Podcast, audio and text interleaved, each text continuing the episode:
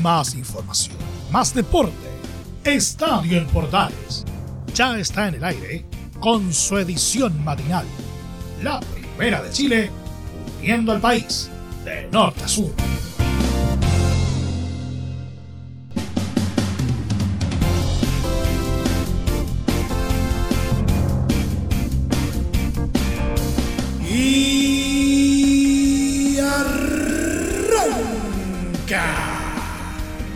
Señoras y señores, ¿cómo les va? Muy buenos días, bienvenidos una vez más, bienvenidos al show. Iniciamos una nueva semana juntos y vamos a estar cargaditos con mucho, pero mucho fútbol a partir del día de hoy porque finalmente comenzó Copa América y comenzó con todo.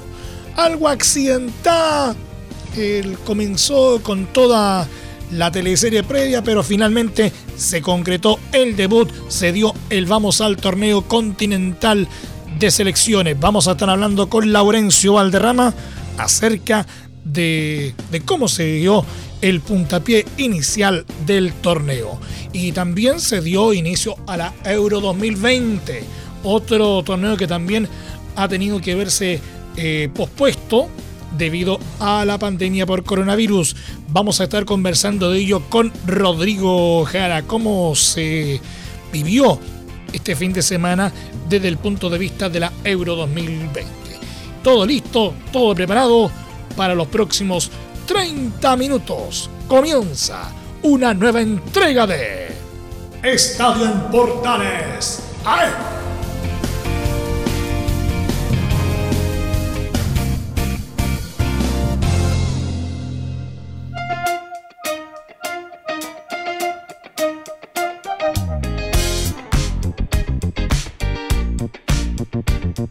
Les saludo Milo Freixas, como siempre, un placer acompañarles en este horario. Y partió finalmente la tan sufrida Copa América en este día domingo, con el partido inaugural, ¿no es cierto?, entre Brasil y Venezuela, pero también toda la trastienda la estuvimos monitoreando durante el fin de semana y precisamente de eso nos va a contar en la primera parte de este programa Laurencio Valderrama, que entre otras cosas le estuvo haciendo seguimiento también a la Roja que ya está en Brasil esperando, ¿no es cierto?, su debut frente a Argentina el día de hoy. ¿Cómo te va, Laurencio? Buenos días. Hola, ¿qué tal? Emilio Fresia, muy buenos días para ti y para todos quienes nos escuchan en Estadio Portales edición matinal. Justamente hoy es un día muy especial, este lunes 14 eh, de junio, porque obviamente la Roja de Martín Lazarte volverá a jugar ante Argentina, ¿quién lo diría? Tal como en la Copa América Centenario, debutará también ante la Argentina. Así que muy interesante partido, pero antes de, de eso, como bien tú marcabas, empezó la Copa, empezó la Copa eh, América en, Brasil y justamente con dos resultados muy importantes. En primer término, eh, eh, Brasil le ganó claramente al cuadro de Venezuela por 3 a 0, el anfitrión, con goles de Marquinhos a los 22 minutos, tanto de Neymar de penal a los 63 y un gol final de pecho, que lo diría de Gaby Gol en el minuto 88. Un par de, detalles importantes de este partido. El primero que fue árbitro del VAR, Julio Bascuñán, eh, quien tuvo ahí por ahí algunas intervenciones, pero eh, lógicamente siempre eh, enfocado en el tema del VAR. Y lo otro que no hubo inauguración de la Copa, solo, solamente un par de funcionarios de la, de la salud fueron a dejar la Copa el trofeo de la, de la Copa al Pedestal en el estadio Mani Garrincha en Brasilia, pero no hubo ninguna ceremonia inaugural como se hizo en la Eurocopa, por ejemplo. Eh, quizás, no, como se dice en Chile, no, no estaba el horno para bollo eh, para poder hacer algo más grande, pero eh, lo cierto es que ya comenzó la Copa con la goleada primero que todo de Brasil por 3 a 0, y en el duelo de fondo, o en, el, en el estadio Arena Pantanal Cuyabá, donde, ojo, donde Chile va a jugar ante Bolivia el viernes 18, bueno, eh, Colombia le ganó 1-0 al cuadro de Ecuador, eh, arbitraje de Néstor Pitana. ¿Y, por qué marcó el arbitraje? Porque el gol, el único gol de los colombianos, vino por obra de Edwin Cardona en el minuto 41, pero con la salvedad de que fue confirmado por el VAR, donde estaba el argentino Mauro Bigliano, así que eh, bien por el cuadro de Colombia que termine ganando 1-0. Y un detalle que se me olvidaba de los venezolanos, tuvieron 13 bajas en la previa por COVID-19, así que el técnico José Peseiro tuvo que nominar a 15 jugadores del medio local. Eh, Venezuela llegó bastante diezmado a jugar ese partido con Brasil. Perfecto. Eso en cuanto a lo que se ha estado viendo en la, en la previa, en esta jornada inaugural, pero vamos de lleno a lo que nos convoca con, la Roja Laurencio. Hay nervios. Eh, creo que lo normal en este tipo de, partidos, eh, después de todo, ya hay algo de historia previa, hay rencillas pendientes a lo mejor con la selección argentina, eh, algo que, le da cierto, cierto sabor, cierto picante a este enfrentamiento entre los chilenos y los trasandinos. Justamente estábamos viendo el, canal ESPN, no hay problema en decirlo. Y, un colega argentino se recordaba de que Chile nunca le ha ganado a la, Argentina Em, en partidos de Copa de Copa América. Nunca eh, la ha podido ganar Chile en los 90 minutos, pero sí Chile le ha podido ganar dos títulos a la Argentina en lanzamientos penales, tanto en el año 2015 como en el año 2016. Entonces eh, se viene un, lindo partido, ya de a poquito se está volviendo clásico por la rivalidad que se ha generado por las dos Copas América mencionadas que le ganó Chile a la Argentina.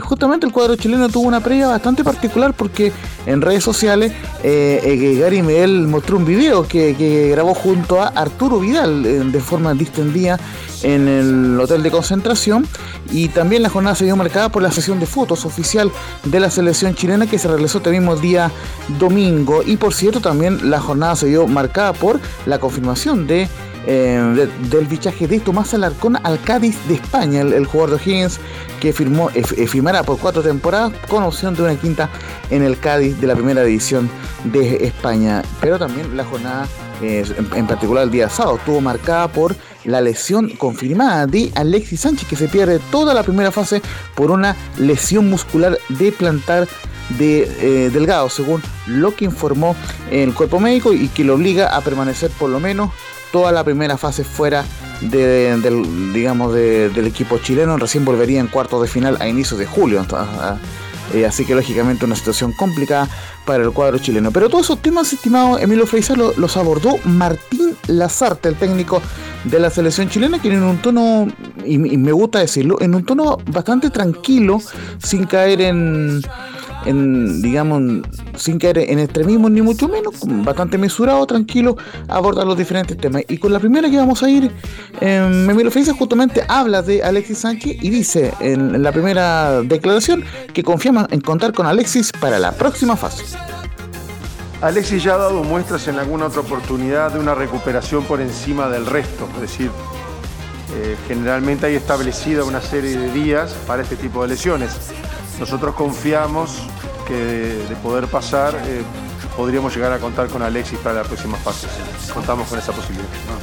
El fútbol tiene estas cosas, a veces lamentablemente por una lesión, a veces por una sanción disciplinaria. Hay futbolistas que no pueden participar. En este caso tenemos que buscar y creo que tenemos alternativas para intentar disimular su ausencia.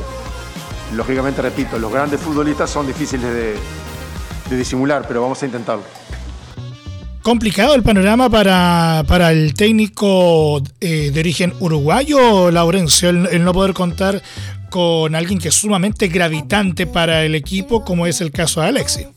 Y justamente eh, eh, Martín Lazarte ya tiene una formación donde mm, eh, por lo menos ya definió que Jan Meneses será quien encabece el ataque junto con Eduardo Vargas. Ya repasaremos esa, formación, pero tiene una estructura diseñada.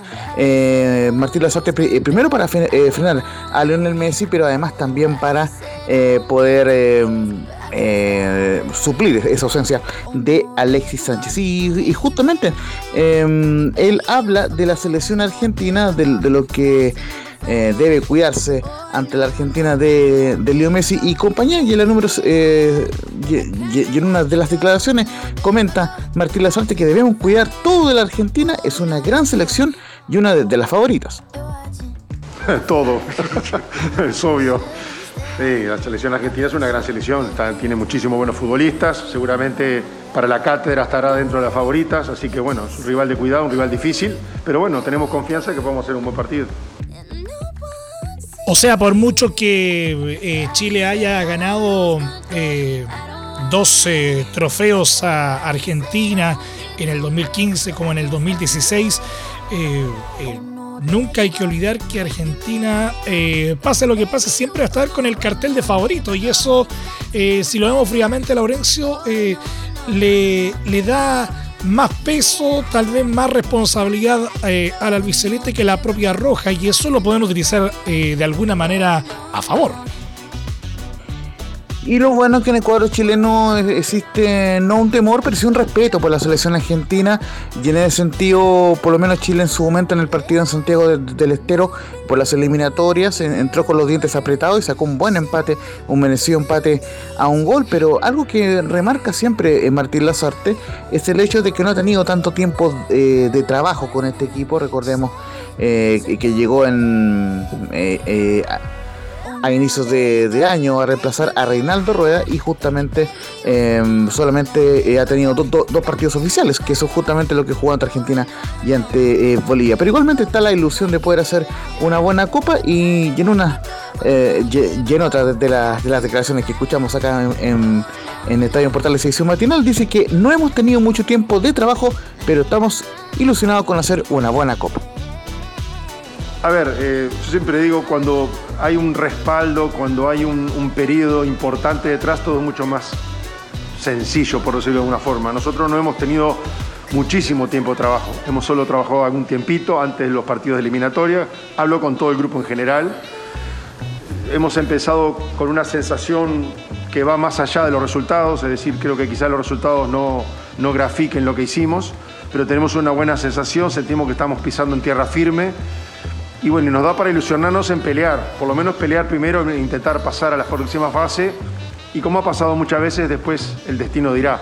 Pero realmente estamos ilusionados de poder hacer una copa que esté acorde con lo que ha sido Chile fundamentalmente a lo largo de su historia. El tema es que entenderá eh, las en términos de hacer una buena Copa América, considerando que, que, esta es una selección que ya de por sí ha salido campeona eh, del continente, ¿no es cierto? Eh, y para las circunstancias que está viviendo en la actualidad, en donde está tratando de, trabajar el tema del recambio, Laurencio, que es algo que no han podido implementar del todo. Eh, y eso es uno de los factores que también recordemos costó la salida del, técnico Reinaldo Rueda. entonces, eh, queda como rondando en el aire qué se entiende por hacer una buena Copa América. Por lo menos justamente, eh, a ver, escuchamos la conferencia eh, de prensa, lo único malo que los periodistas en general no tenemos la opción de contrapreguntar ni de hacer las preguntas eh, mediante la voz, solamente lo podemos hacer mediante texto, enviar las preguntas vía WhatsApp, como se dice. Entonces, muy, muy complicado, pueden generar un diálogo con el técnico. Pero a mí me da la impresión, por lo que hemos podido reportear, es que por lo menos el, piso mínimo, de, el objetivo mínimo, poder clasificar a la segunda ronda. Recordemos que son cuatro de cinco los clasificados a los cuartos de final. Y como bien, eh, bien ha comentado eh, Martín Lazarte en esta conferencia y en otra conferencia, eh, ya desde cuartos de final en, adelante puede pasar cualquier cosa. quizás el objetivo también importante dentro de, la interna de la selección chilena es poder evitar a Brasil en cuartos de final, que es algo que nos ha tocado mucho, sobre todo en los mundiales. Poder evitar eh, a Brasil y para ello Chile tendría que terminar en el primer o segundo lugar. Así que eso es importante eh, marcarlo. Y si te parece, vamos con una más de Martín Lazarte antes de ahí con la formación. Un Martín Lazarte que obviamente destacó eh, la llegada de, Tomás Alarcón al CAI, que también eh, valoró lo que está haciendo Ben Brereton e incluso dice que es el momento de que pueda tener una oportunidad cuando esté listo eh, a futuro, pero la más importante y, considero yo declaración que nos falta es cuando dice que es el momento para atraer chicos jóvenes, es el momento para atraer chicos jóvenes, haremos una mistura y usaremos la copa como apoyo para lo que viene. Yo creo que tiene un peso relativo. En el caso nuestro, nosotros venimos con, una con, una, con un pensamiento distinto. Nosotros, de hecho, dejamos algunos jugadores, em, digamos, que han sido o que van a ser muy importantes en lo que resta la eliminatoria, porque pensamos que era un momento para traer a algunos chicos jóvenes, para su experiencia, para su formación, para ganar terreno y, lógicamente, para que estuvieran prontas en otras este, en próximas eliminatorias, en próximos partidos. Desde ese lugar bueno, marcamos esa, yo he utilizado la palabra mixtura o mixto, ¿no? Es decir, jugadores experientes con más recorrido, con jugadores más jóvenes con escaso recorrido y utilizar la Copa América como un, digamos, como un punto de apoyo para lo que venga después.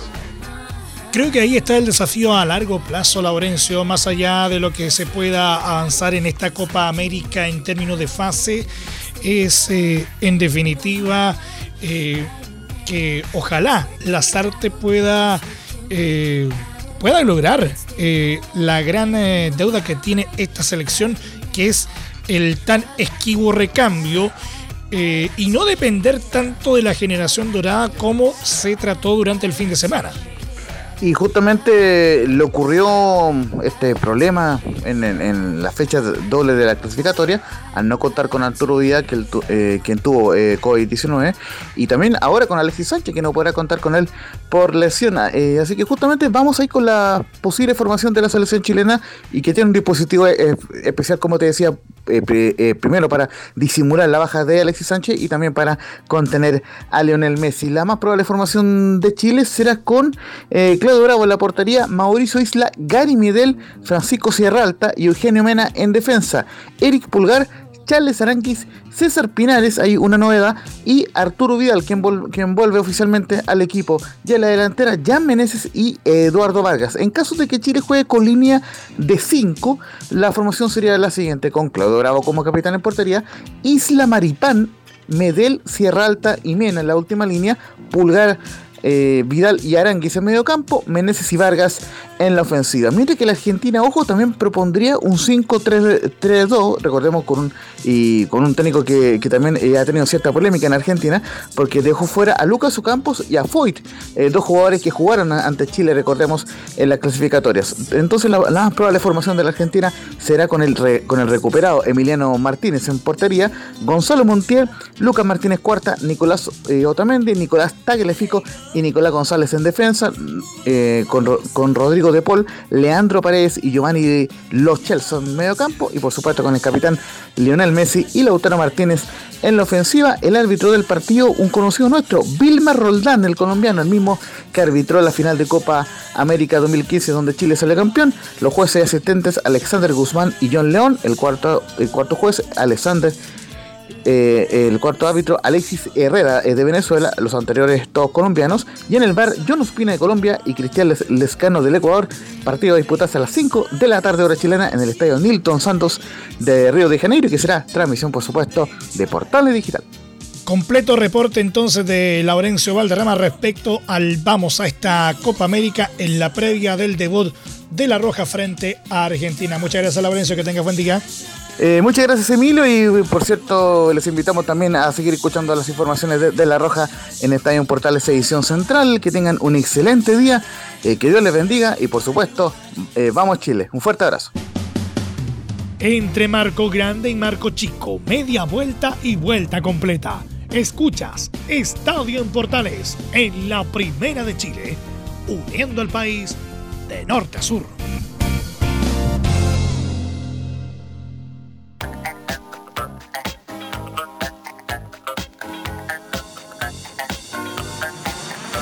Y seguimos haciendo estadio en Portales en su edición AM, como siempre, a través de la primera de Chile, uniendo al país de norte a sur. Eh, este fin de semana comenzó de manera oficial la Eurocopa 2020. Sí, Eurocopa 2020. Recordemos que eh, se pospuso en un año el, este torneo de selecciones del viejo continente que debía haberse realizado el año pasado. Pero bueno, ha habido mucha agua bajo el puente durante este fin de semana y precisamente para eh, estar al día en todo lo que pasó en la Euro 2020 está con nosotros ya Rodrigo Jara con los detalles. ¿Cómo te va Rodrigo? Buenos días. Hola, ¿qué tal Emilio? Gusto de saludarte. Buenos días. Tempranito en la mañana estamos en la edición matinal de Estadio en Portales. Hoy te toca a ti realizar la construcción y estamos para compartir lo que pasó en, en un fin de semana bastante agitado de la Euro.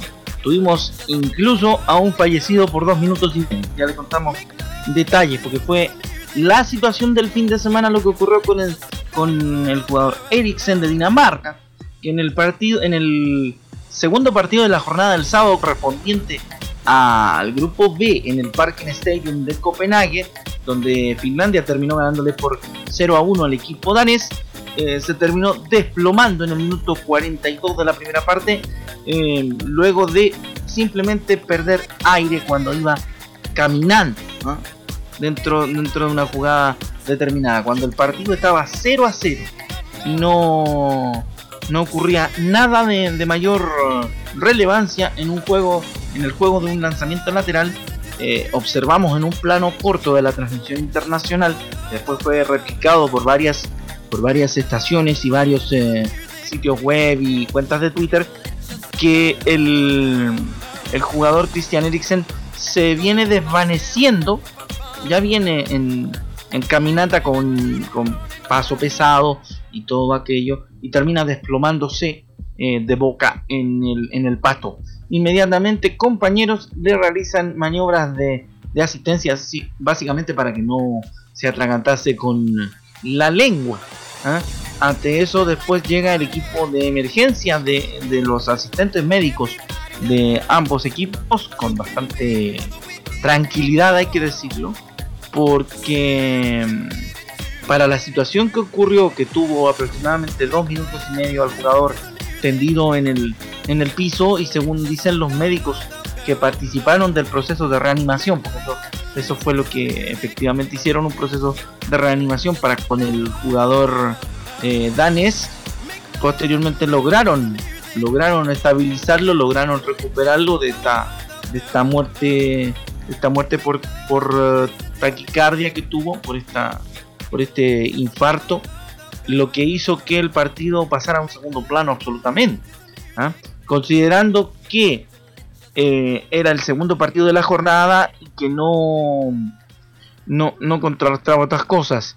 Anthony Taylor, el árbitro inglés del partido, tomó la decisión de suspender temporalmente el partido debido a un accidente médico en el terreno.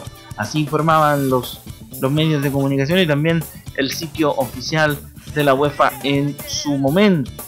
En ese sentido, posteriormente, eh, luego llevaron al, al jugador danés a un hospital cercano 7 minutos.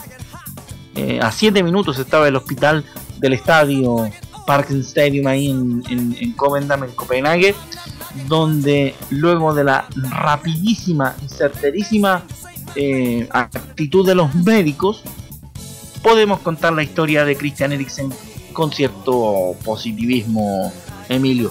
El partido a partido, luego de aproximadamente una hora 10, una hora 20 de suspensión, volvió a jugarse y lo ganó el cuadro finlandés, ganando su primer partido de la historia de la Euro con un gol de Johan Palo en el minuto 60 del tiempo corrido.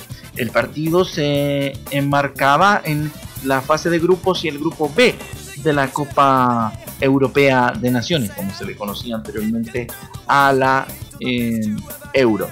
Recordemos que el torneo empezó el viernes con el partido entre Turquía y Italia, que curiosamente hizo de local el equipo turco en Roma, ganó 3 a 0 el cuadro italiano, el primer partido del sábado fue empate 1 a 1 entre Gales y Suiza, el, partido que estábamos reseñando cayó en intermedio, es decir, Dinamarca 0, Finlandia 1, era el segundo partido de la jornada sabatina. Para cerrar la jornada del sábado, Bélgica le ganó 3 a 0 con contundencia al equipo ruso desconocido, que el equipo belga hizo de local en el estadio de San Petersburgo, conocido por el Mundial de Rusia. Curiosamente, también por temas sanitarios, Bélgica tampoco pudo ofrecer un estadio para hacer la localía. En el partido de Bélgica y Rusia, los cuales fueron marcados a los 10 por Lukaku, a los 38, los 34 por Munier, eh, que había entrado de cambio en la primera mitad, y en el minuto 88 repite el mismo compañero de Alexis Sánchez, el Lukaku. Un partido interesantísimo, un partido intensísimo con altas llegadas y gran nivel de juego para cerrar la jornada de día sábado. ¿Qué pasó? En el día de ayer domingo.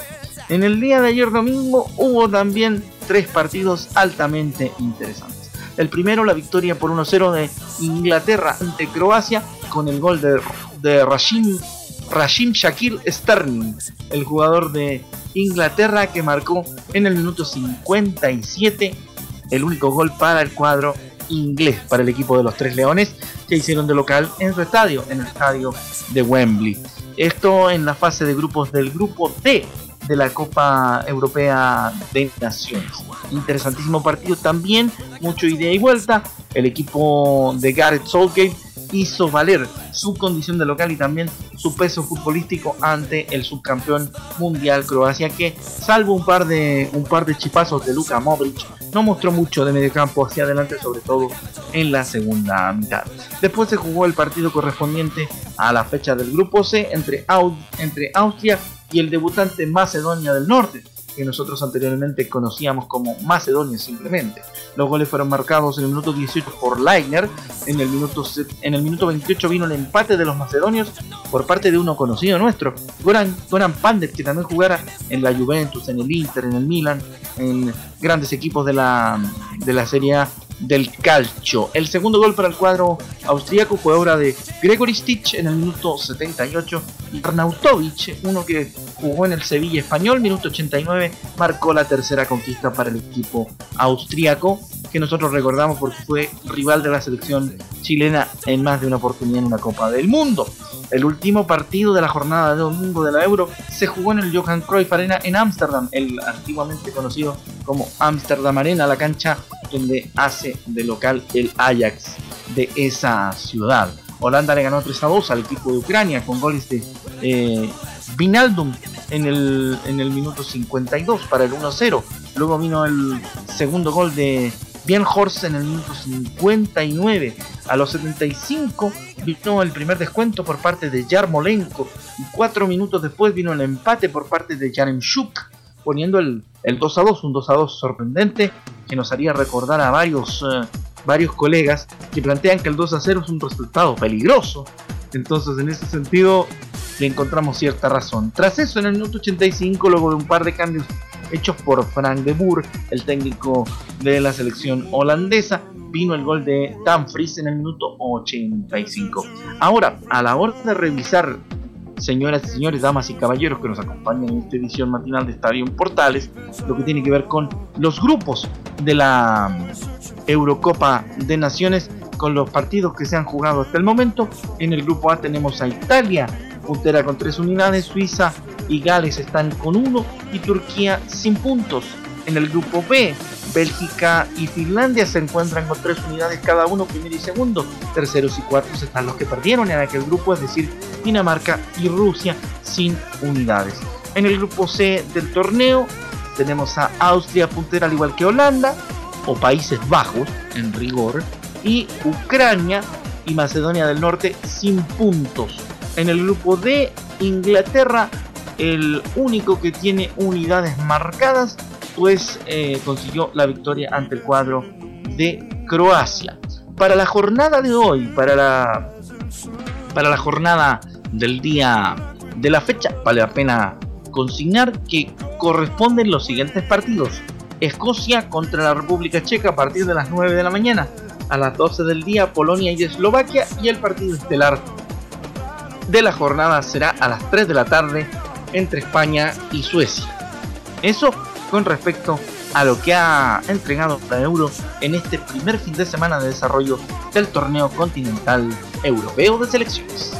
Completo informe de Rodrigo Jara en torno a la Euro 2020 que se ha disputado en este fin de semana recién pasado. Muchas gracias Rodrigo. Muchas gracias Emilio, muy buenos días y recuerden seguir las transmisiones de Estadio Portales durante toda la jornada.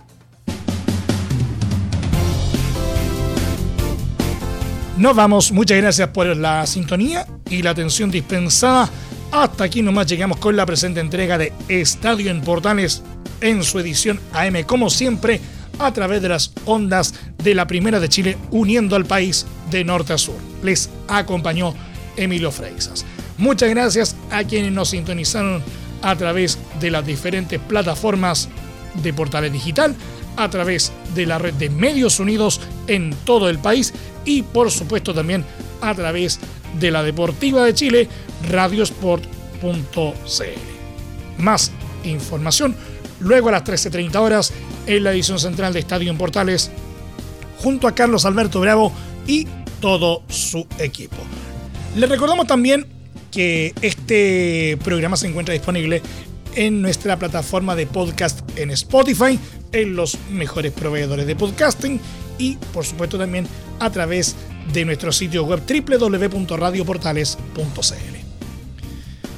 Y también, por supuesto, hay que recordarles que hoy día, a partir de las 16 horas, tenemos fútbol internacional Copa América 2021, Argentina versus Chile, con el relato de Anselmo Rojas a través de portales digital. No se lo pueden perder. Que tengan todos un muy buen día y un excelente inicio de semana. Y desde luego, recuerden, ahora más que nunca, quédate en casa. Más información, más deporte. Esto fue Estadio en Portales, con su edición matinal. La primera de Chile, viendo al país de norte a sur.